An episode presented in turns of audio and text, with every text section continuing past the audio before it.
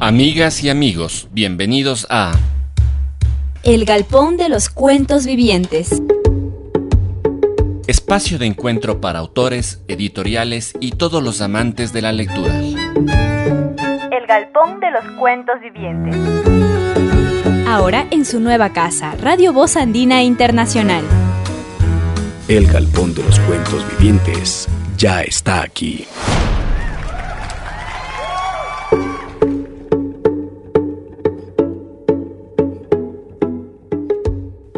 Amigos, muy buenas tardes. Bienvenidos una vez más al Galpón de los Cuentos Vivientes. Sigue avanzando el año.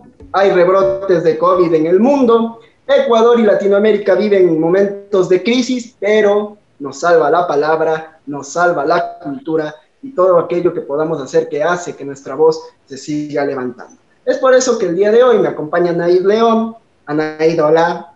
Hola Marcelito, ¿cómo están amigos y amigas del Galpón de los Cuantos Vivientes? Como decía, estamos en un mundo totalmente caótico, pero ¿qué tal si la, el caos también vive dentro de la poesía? Entonces, de todos estos temas que siempre hemos hablado, otra vez estamos aquí en el Galpón de los Cuentos Vivientes y así que muchas gracias por compartir otro momento con nosotros. Somos tercos, como dice Anair, una vez más volvemos a encaminar las palabras y el programa hacia la poesía y para ello está con nosotros Nicole Cabrera Pasantes. Ustedes la ven como Michelle, creo que su segundo nombre no lo sabemos o le craqueó la cuenta a alguien, ya nos dirán, de la ciudad de Cuenca. Nicole, bienvenida al Galpón, es un gusto compartir contigo. ¿Qué tal chicos? Muchísimas gracias primero que nada por la invitación.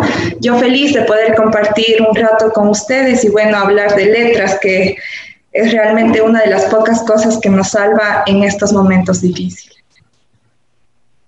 Todo salva y la poesía aún más.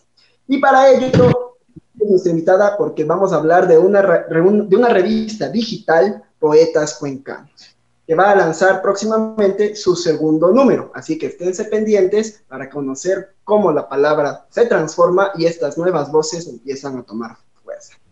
Así que, Nicole, para empezar, ¿quieres empezar por biografía o le damos largo y tendido al proyecto de, Poetas Cuencanos? Como ustedes quieran, no tengo problema. Un libro.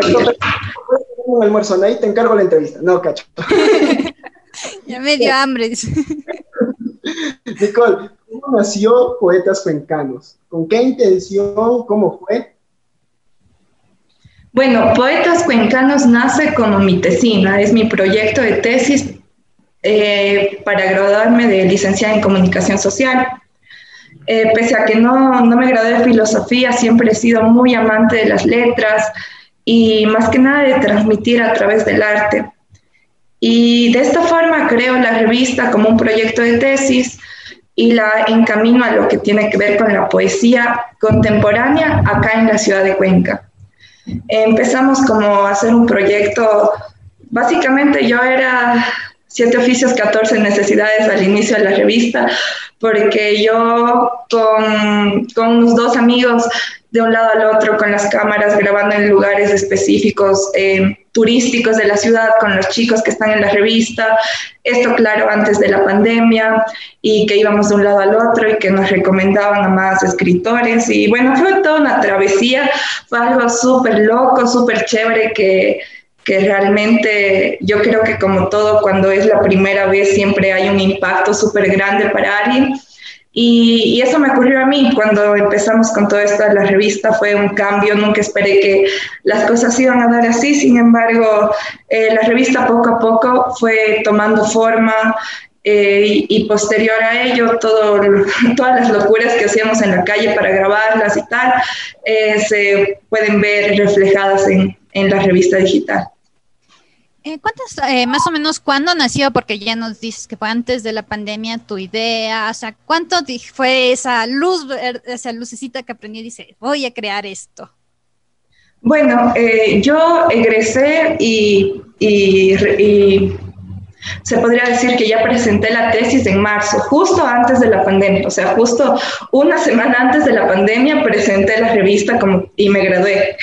Entonces fue justamente antes de todo este revoluz pero la idea, como bien lo digo, ya venía desde años anteriores, mientras yo estaba cursando la carrera. Yo tenía esa idea de crear algún colectivo independiente y sobre todo algún medio de difusión para todos los escritores, porque de cierta forma el apoyo en todo lo que tiene que ver en escritura en el país a veces es un poco vinculado, por así decirlo, y me pareció chévere el hecho de poder hacer algo que no tenga vinculación, o sea, que quien escriba y quiera poner algo en la revista, pues chévere, el espacio está y simplemente se hace una revisión y bueno, a ver si es que puede entrar, pero es algo mucho más fácil. ¿Cómo se fueron dando con los autores de la primera edición? ¿Cuándo fue, cómo, cómo fue ese proceso de crear ya el primer número de la revista? El primer número de la revista fue exactamente el número que yo em, expresé en mi tesina. O sea, yo llegué a la tesis con el primer número de la revista porque no fue solo la idea de crearla, sino yo llegué ya con la revista creada a exponerla como tesis. Y bueno, eh, fue, fue toda la investigación que de por sí tiene la tesis para saber cómo elegir correctamente y luego se fueron sumando algunos chicos, yo los contactaba, iba a diferentes universidades de acá de Cuenca, les decía, miren, estoy haciendo esto, a las facultades de filosofía, tal vez conocen a alguien que escriba y cosas así, oye, sí, sabes que, eh, por ejemplo, Mars Hidalgo, que estudia acá en la estatal, oye, él es de una bala, ¿qué tal? ¿Dónde lo puedo conseguir? Justo está en clases acá, corre con las cámaras, hola, oye, sabes, estoy haciendo esto, te comento y tal y tal, chévere de una, y yo te recomiendo al Alex y, y, así, de un lado al otro y así y así.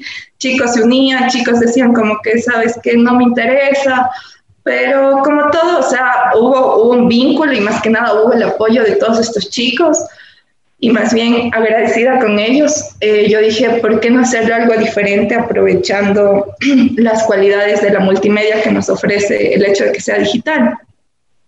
Entonces ahí surge la idea de hacer videos, de hacer caricaturas, porque la revista la trabajo junto a un, a un diseñador gráfico que es mi amigo. Él, él se llama Esteban Vázquez. Él es co-creador de la revista porque él me ayudaba en la primera y segunda edición a crear todas las ilustraciones de los chicos.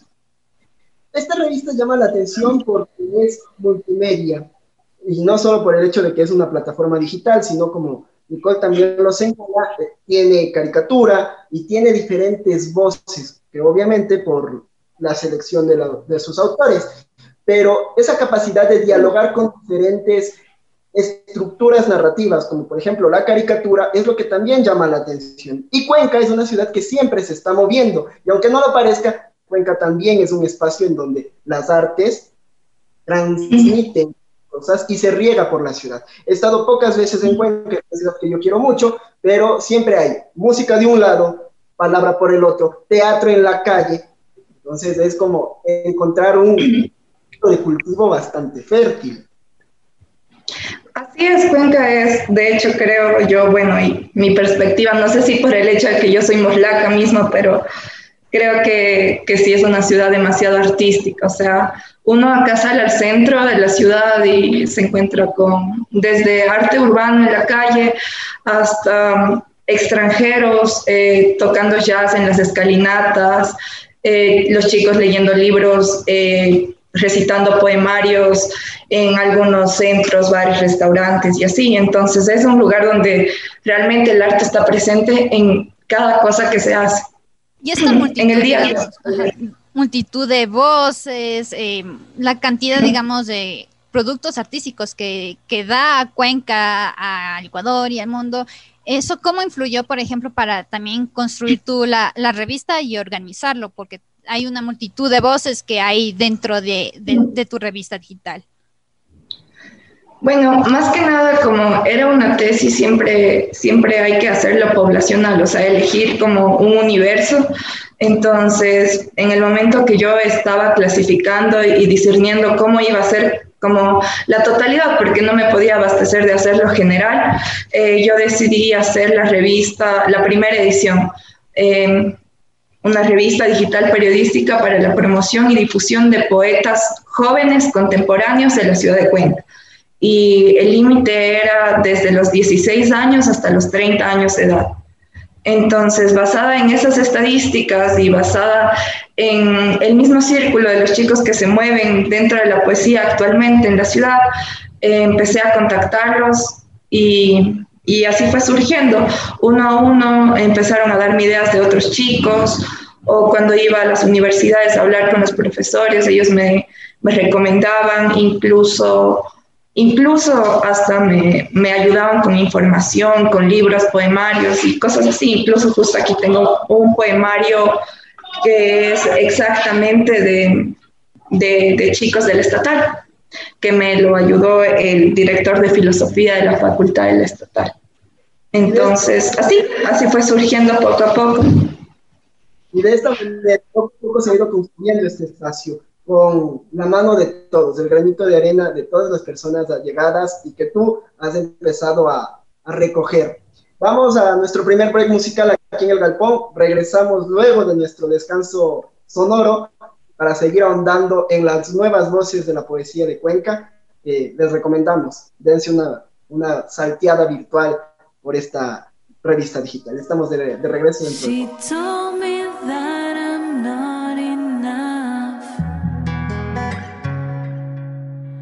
and she left me with a broken heart.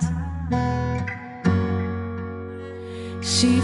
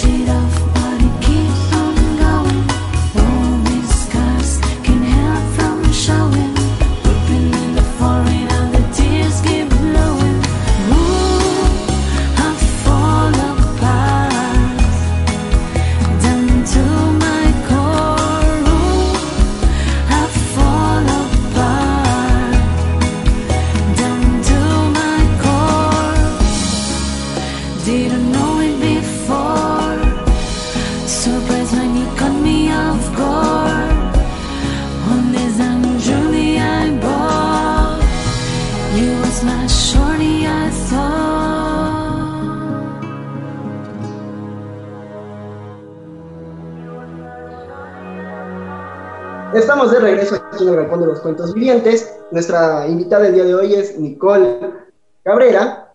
Ella es creadora de la revista digital Poetas Cuencanos y ya lo decíamos en el segmento anterior, poco a poco se ha ido construyendo este espacio que va por su segundo número. ¿Y cómo es el trabajo de selección? Eh, quiero decir, de, de, de de, de los poemas. Eh, ¿Hay convocatorias por temática o es una convocatoria permanente? ¿Cómo, cómo realizas ese trabajo? Bueno, eh, algo, algo curioso porque yo tenía predestinado a lanzar cada edición cada cinco meses de la revista, por el mismo trabajo que conlleva eh, la grabación de videos, la edición de textos y la selección de los chicos que van a formar parte de. Entonces, eh, referido a esto, es que es el hecho de que surge el, el yo de, destinarlo a cada cinco meses. Sin embargo, eh, aprovechando el hecho de que estábamos en pandemia, la segunda edición se lanza a los dos meses de la primera edición, porque fue una edición que contiene textos en referencia a lo que estamos pasando. Varios de los chicos escribieron con respecto a la pandemia, eh, una crítica y una poesía, se podría decir, revolucionaria. Entonces, eh, la segunda edición está destinada prácticamente a ese tipo de textos. Eh, sin embargo, para la selección, por ejemplo, de la primera edición, eh, la poesía es variada. Puede ser poesía romántica, puede ser poesía revolucionaria y, e incluso poesía erótica. Pero um, para todo ello pasa por una selección porque, si bien es cierto, no todo lo que se escribe es poesía. Entonces, la, revisión de los textos pasan por mí y la convocatoria se hace un mes antes de empezar a producir la siguiente edición, a través de las fanpages de la revista en Facebook y en Instagram. Bueno, algo que también, por ejemplo, bueno, que para un poco ahondar más en el tema que llama la atención esto de, de, las caricaturas, digamos, que se hacen las ilustraciones de los autores un poco porque generalmente no se conoce quién o cómo es la persona que está detrás de aquellos escritos, acá, eh, atrás de esas palabras que muchas veces conmueve o nos revoluciona. ¿Cómo fue esta... Um, esta conversación, porque me comentas que justamente también tienes un coautor, ¿cómo se trabajó en conjunto? Bueno, básicamente en todo lo que refiere um, a la revista como tal, la maquetación y la elección de textos es bajo mi supervisión. En cuanto a lo que es formato y cuanto es caricatura, eh, se trabajó junto al co-creador que es Esteban Vázquez, ya que eh, él ayudó en todo y con respecto a darle vida a las voces que están en la revista. Nos pareció súper bacán el hecho de también tener como un audiolibro, pero en video. Por eso es que en los videos, posterior a que ellos hablan un poco de, de toda su carrera literaria, eh, leen uno de sus textos dentro del video y bueno, invitan a que consuman el contenido de la revista. Eso hace que el texto sea mucho más vivencial y que el lector se apodere de las letras que están dentro de la revista, o sea, lo hace mucho más personal. Hablando acerca de lo vivencial, ¿cómo es la relación de Nicole con la poesía? ¿La lees, escribes, te has animado algún momento a participar de, algún conflicto? ¿Cómo es esa, esa sinergia que existe con la palabra? Si bien es cierto, tu trabajo como creadora, editora, eh, madre y padre a la vez de esta revista digital, también obvio conocimiento y dominio de, de, del campo al cual estás dedicando tu, tu espacio y este esfuerzo. Bueno, realmente eh, yo siempre he sido apasionada de las letras, bien sea desde el colegio he leído, pero no escribía. Yo empecé a escribir en la universidad y, y, bueno, en la revista, incluso en la segunda edición, estoy colocada como escritora. Si es que desean leerme, pues les hago la cordial invitación también para que me conozcan un poco más. No hay mejor forma que conocer a una persona a través de sus letras y de su arte en general. Entonces, si es que gustan, pueden, pueden leer un poco que la poesía que yo escribo es vivencial y, y bueno, ahí siempre es bueno ciertos comentarios. Uh -huh. ¿Qué, poetas eh, te mueven? ¿A quiénes siempre regresas? Eh, yo creo que Carles Budowski es uno de los escritores que yo más considero y al menos en, en lo que respecta acá a la ciudad, César Dávila es uno de los escritores y poetas eh, que poco reconocidos, pero que realmente deberían tener el mérito de, ser reconocidos por lo que ellos escribían. En cuanto a las nuevas voces, eh, tal vez Pedro Tenorio acá en la ciudad es un gran exponente. Y bueno, yo creo que en general la mayoría de los chicos que están en las revistas son unos cracks. Y no sea porque están en las revistas, sino porque realmente merecen ese título por la manera en la que pueden trasladar a una persona a través de sus líneas. Anaí, no sé si me estoy poniendo el pensamiento, pero creo que acaban de nombrar al autor más referenciado del programa. Exactamente. Sí, aunque, aunque tú nos mencionas que no, eh, no es tan reconocido aquí en el Galpón, le tenemos pero en el corazón, porque obviamente sus letras, sus historias eh, traspasan lo imaginario y lo imaginable, digamos así. Un poco también coméntanos eh, cómo tú ya comienzas también a experimentar eso y también querer escribir, porque ya como nos mencionas, en la segunda edición ya también te pones como autora. Ajá. Eh, bueno, no sé, tal vez creo que vale decir que dura como la vida la tarea poética. Entonces, eh, simplemente fue el hecho de lanzarme y decir, sí, o sea, ¿por qué no? Si es que yo escribo y me gusta escribir, ¿por qué no hacerlo también para el resto y que me puedan leer? ¿Cómo, cómo fue tu proceso de tomar esa, esa decisión de dar un paso de editora a autor en este caso? Es más o menos como lo que pasa en el fútbol. Hay técnicos futbolistas. Aquí en cambio, tomando el rol de editora-autora. Eh, bueno, siendo honesta, yo creo que en la primera edición, por el hecho de ser mi tesis, yo concentré todo el trabajo a la revista, a la creación de la revista. Eh, yendo a- al punto de, de el hecho de la pandemia y de que estábamos creando la segunda edición, tomé el riesgo y decidí publicar también algunos de mis escritos dentro de la revista. Y se me hizo algo chévere, pero no mentiré que sí tuve un poco de, de miedo a la reacción porque era la primera vez que yo mostraba mis textos. Sin embargo, creo que nunca, nunca se puede saber si algo es realmente bueno hasta que puede ser visto por el resto de personas también. Yo estoy orgullosa de lo que escribo y bueno, también estoy orgullosa de la gente que le gusta y que no le gusta, porque como todo, todos tenemos diferentes formas de pensar. Está viviendo un momento fecundo en sus letras. Ejemplo claro está Natalia García Freire, está Isa Aguilar, que les mandamos saludos, está Leo López, también le mandamos saludos. Y recuerden, si quieren ver las entrevistas que tuvimos con ellos, pueden vernos en nuestra fanpage eh, o también en, nuestro, en nuestra página de Instagram. Regálenos un follow, comentarios abajo. Y si tienen internet, pues nos vemos todos los miércoles, como en este momento con, con Nicole. Re- retomo, Cuenca está viviendo un, un, un momento bastante fecundo en sus letras. Siempre lo ha vivido. César David Andrade, Jara Hidrobo, son varios ejemplos. Eh, para ti, empiezas a tomarle el hilo, la pulsada a las nuevas voces de la poesía cuencana. ¿Qué tiene de rica la poesía en sí, de- que se que? Bueno, yo creo que, por ejemplo, como, como lo mencionas, yo creo que eh, las letras siempre tienen su, su estado según el tiempo en el cual están transcurriendo y ahora mismo la poesía es muy, muy, la poesía contemporánea actualmente es muy zafada de lo que antes se tenía como la métrica y todo ese tipo de cosas. Se deslinda mucho, pero sin embargo cier- hay ciertos puntos que no pueden dejar, dejarse de lado porque dejaría de ser realmente poesía, simplemente fueran unos escritos. O sea, obviamente hay, hay reglas, pero ahora la poesía es mucho más libre en cuanto al estilo que se pueda escribir. Y así se puede ver, como lo mencionas, incluso Isa es una de las chicas que está en la revista en la primera edición.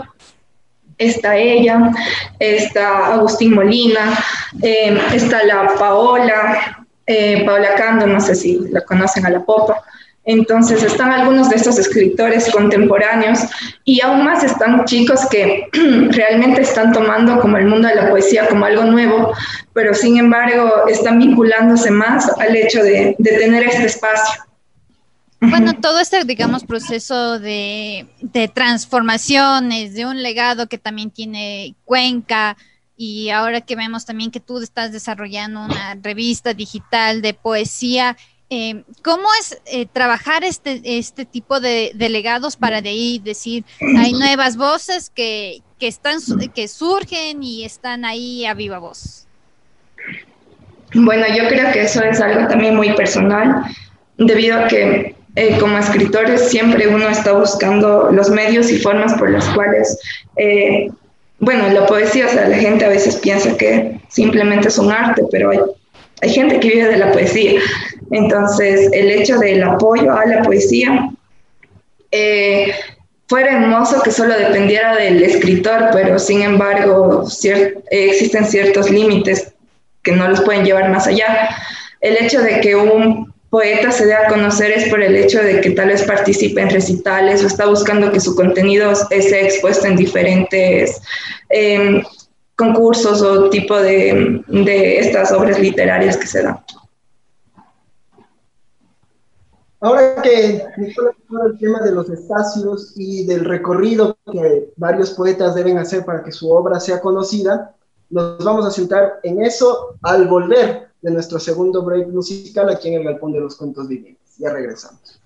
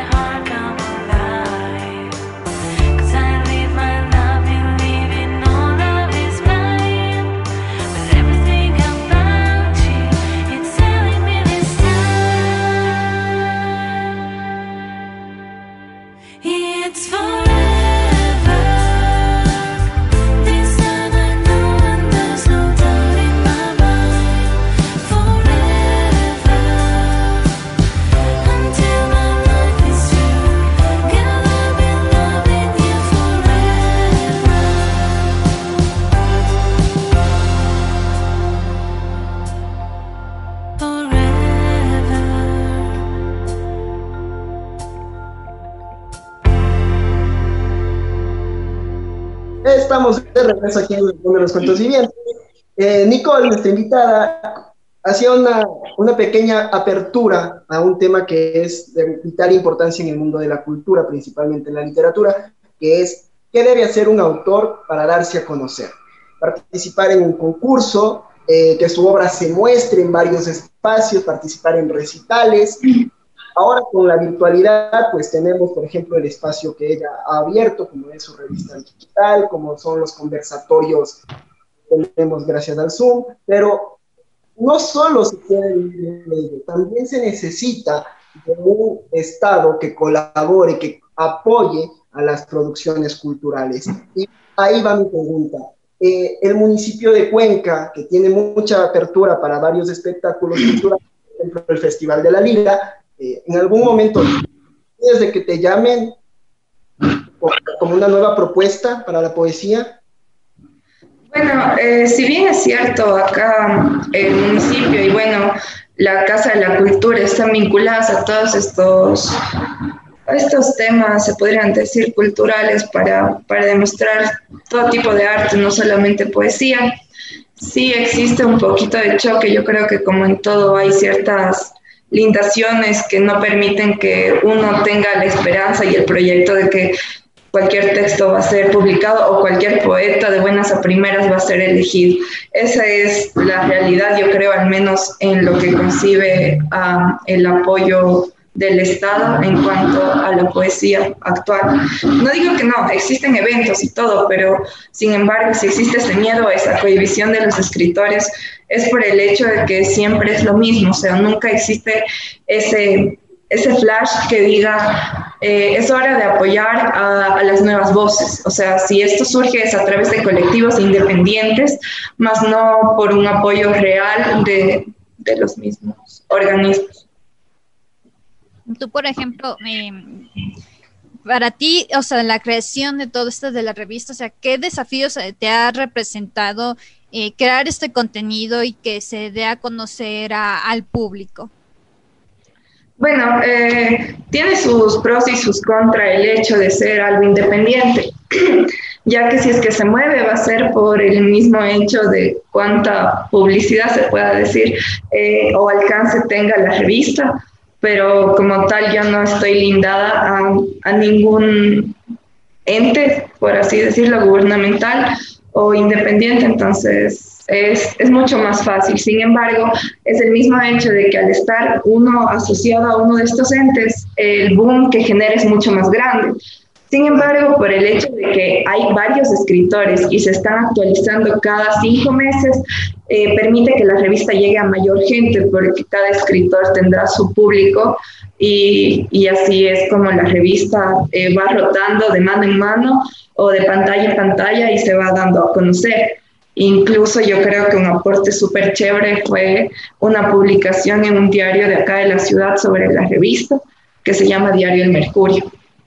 Eh, a raíz de, esta publicación, la revista tuvo una, una, acogida mucho más fuerte y fue en una cuestión de una semana. O sea, en una semana la página tuvo como mil eh, visitas en una semana y para estar empezando fue súper bueno todo movimiento que, los espacios culturales, como es el caso de tu revista, la colaboración que Diario Mercurio le, dio a este espacio para darlo a conocer, incluso cuántas personas lo visitan al día, es importante porque demuestra que la poesía no está muerta, que el, la, el lenguaje se sigue trabajando, que pueden usarlo como lenguaje inclusivo, que pueden utilizarlo como lenguaje, como discurso político, es cierto, ¿Por qué? Porque el lenguaje es una herramienta social, eso no podemos deslindarlo. Pero cuando se lo trabaja con intenciones artísticas, se logran dimensiones que llaman la atención a muchas personas.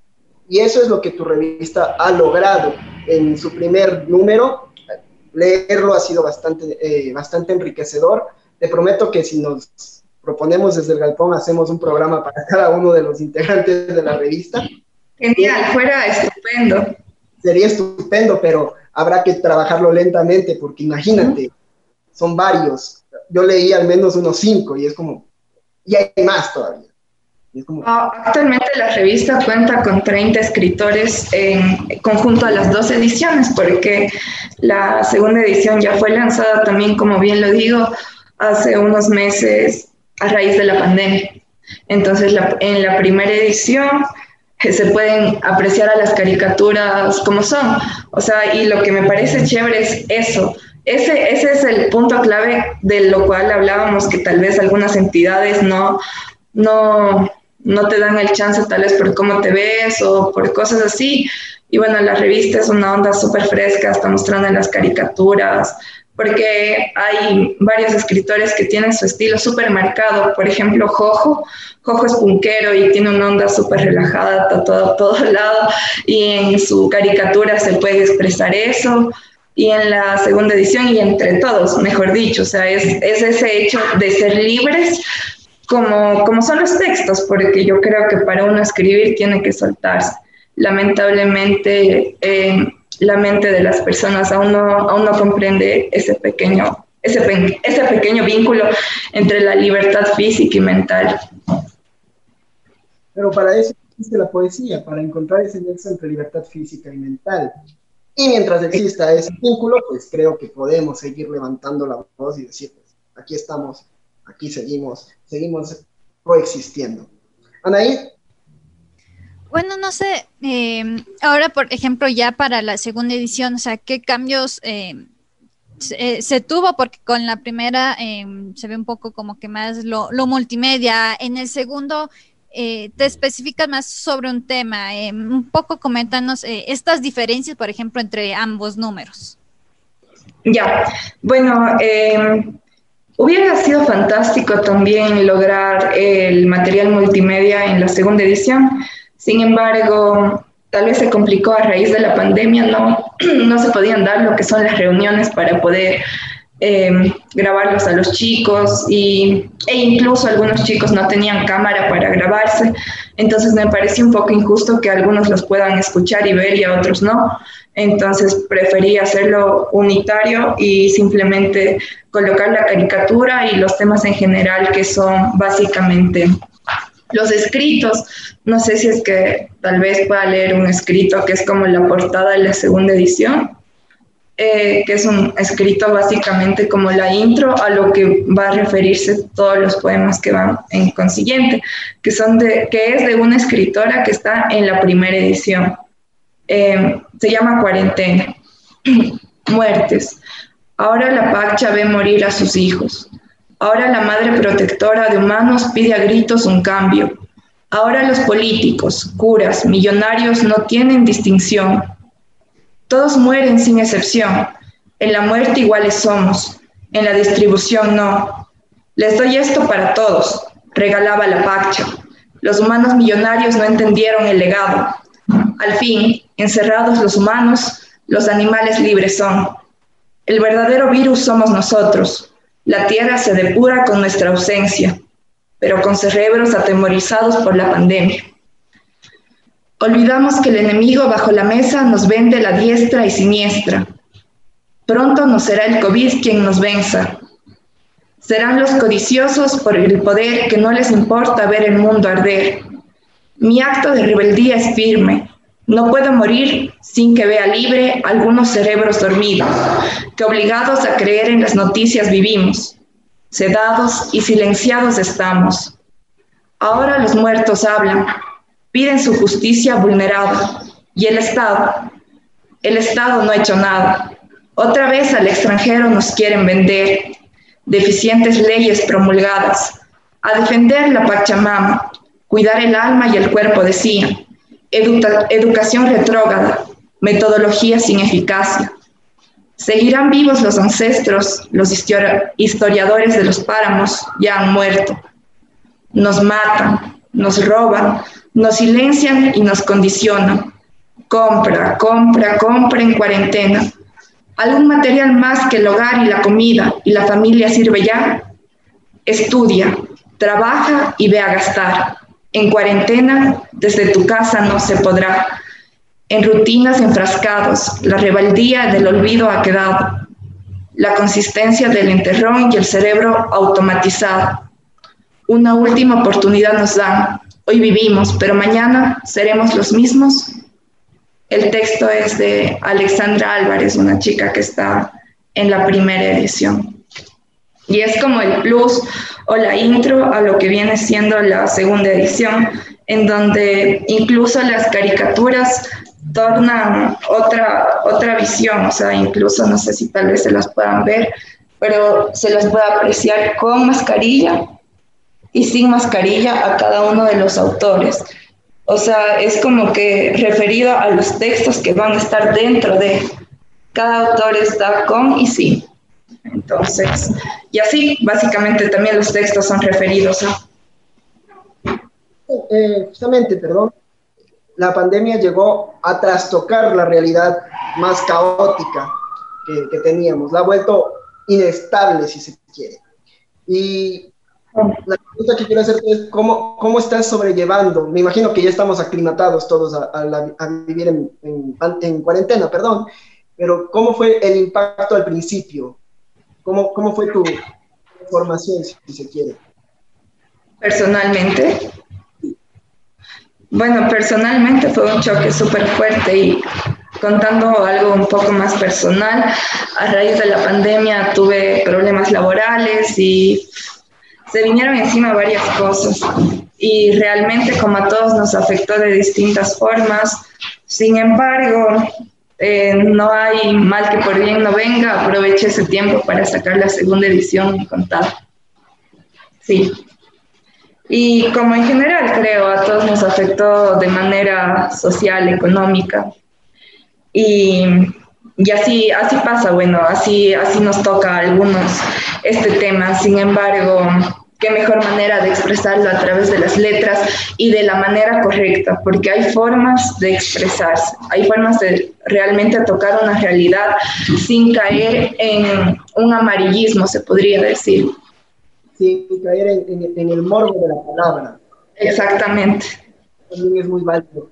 Yo recuerdo, la, ha- hablamos poco, Nicole, si, si no estoy mal. Recuerdo una vez me llegó una, solicitud de amistad, la acepté y eras tú, primera edición, y yo te dije que, lo iba a revisar, que, que lo iba a ver. Entonces, por ese motivo, luego de tomarme tanto tiempo leyendo a los autores que están en la primera edición, enos aquí hoy platicando con, con Nicole, la precursora de esta revista digital de poetas cuencanos, que les recomendamos una vez más. Visítenlas en sus redes sociales, visiten su revista, consuman cultura, lean poesía, vivan mucho, lean más, porque eso es lo que nos salva de lo que estamos viviendo. Latinoamérica vive un contexto de levantamiento, de lucha social muy importante, adelante con eso, pero no podemos dejar que esa realidad nos golpee y a veces nos arrastre a un abismo sin fondo. Estamos entrando a la recta final del programa, vamos con nuestro tercer y último break musical, regresamos para empezar a cerrar el capítulo de hoy en el Galpón, y si es posible, probable, pedirle a Nicole, ya que es autor editor en esta segunda edición, que nos lea un poco de su poesía a viva voz. Ya volvemos.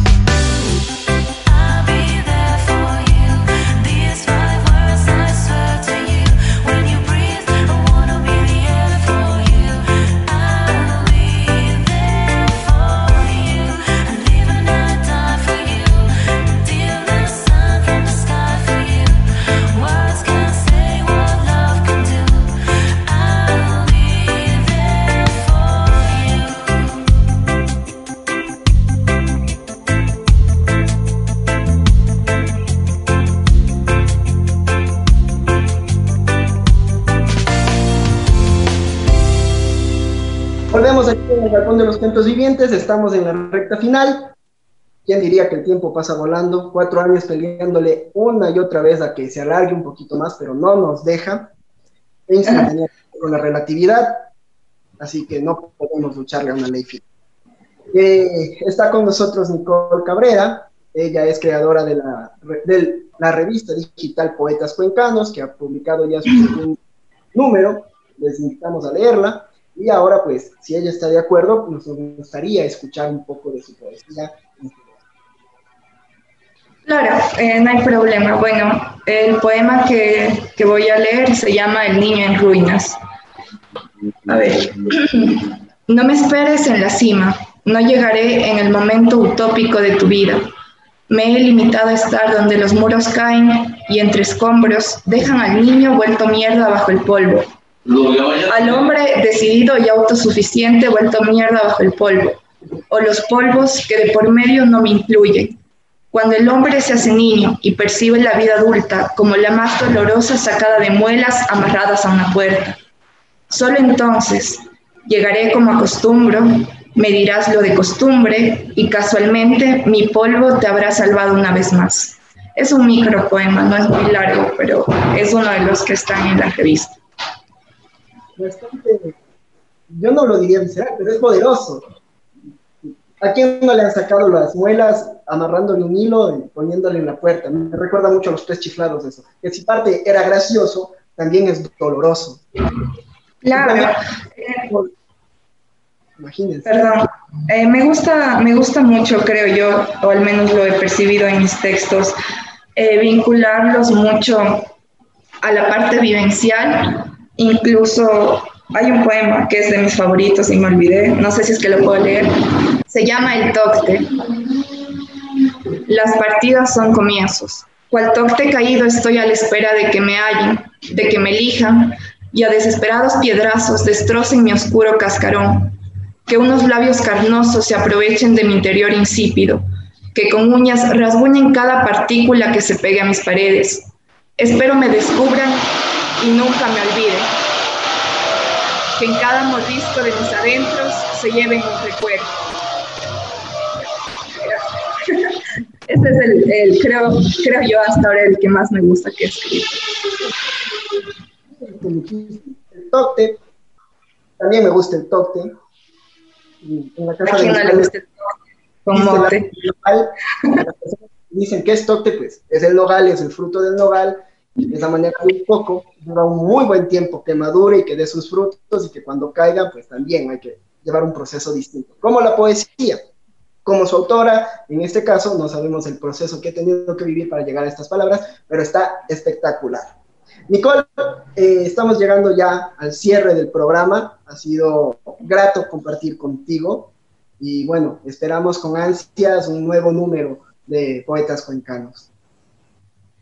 Es, más bien quiero agradecer nuevamente a ustedes chicos eh, por el espacio y en general no solo el espacio que me brindaron a mí hoy, sino el hecho de tomarse el tiempo para generar este tipo de pláticas culturales que son muy indispensables realmente. Y yo creo y espero en serio que, que, tengan la misma capacidad que algunos ciertos contenidos que no, ni al caso, pero esperemos que sí, mientras sigan vivos el hecho de creer, crear y fomentar cultura, pues habemos muchos aquí parados para hacerlo. Les agradezco una vez más y así es. Eh, yo estaré comentándoles cuando estemos en proceso de una tercera edición para que puedan ser parte, leer la revista ustedes también. Y nada, agradecer y, e invitar nuevamente a que puedan darse una chequeada por la revista Poetas Cuencanos, revista digital. Un fuerte abrazo, Nicole. No sé, eh, un poco para cerrar también, eh, digamos en conclusión y con todo lo que hemos conversado, eh, para ti este momento que representa la poesía para que también se vea reflejada en tu revista. ¿Qué representa para mí la poesía? Sí. para mí la poesía representa una sola palabra, vida. todo lo que uno vive es expresado tal vez en pintura, en letras, en música y en varias formas más, pero bueno, digo al menos las que yo conozco. Entonces, básicamente, lo que uno expresa es lo que uno vive o incluso a veces lo que uno quisiera vivir. Entonces, básicamente es eso, la vida como tal. Esa pica pasa, cómo nos pesa la vida, escribía la hija de Hugo, y Nicole acaba de hacer un pequeño guiño a uno de los más grandes poetas que ha tenido Ecuador, nacido en Cuenca. Esto fue la plática con Nicole Cabrera. Les recordamos, síganos en nuestras redes sociales, denle un gran like o también un clic en la revista de Poetas Cuencanos, léanla, disfruten todavía, quédense en casa o por lo menos lleven la distancia social adecuada. Lean mucho, vivan más. El Galpón de los Cuentos Vivientes ya está aquí. Nos vemos la próxima semana con un nuevo invitado y para nosotros será un gusto pues, compartir una vez más con ustedes. Chao, chao. Nos vemos, chao.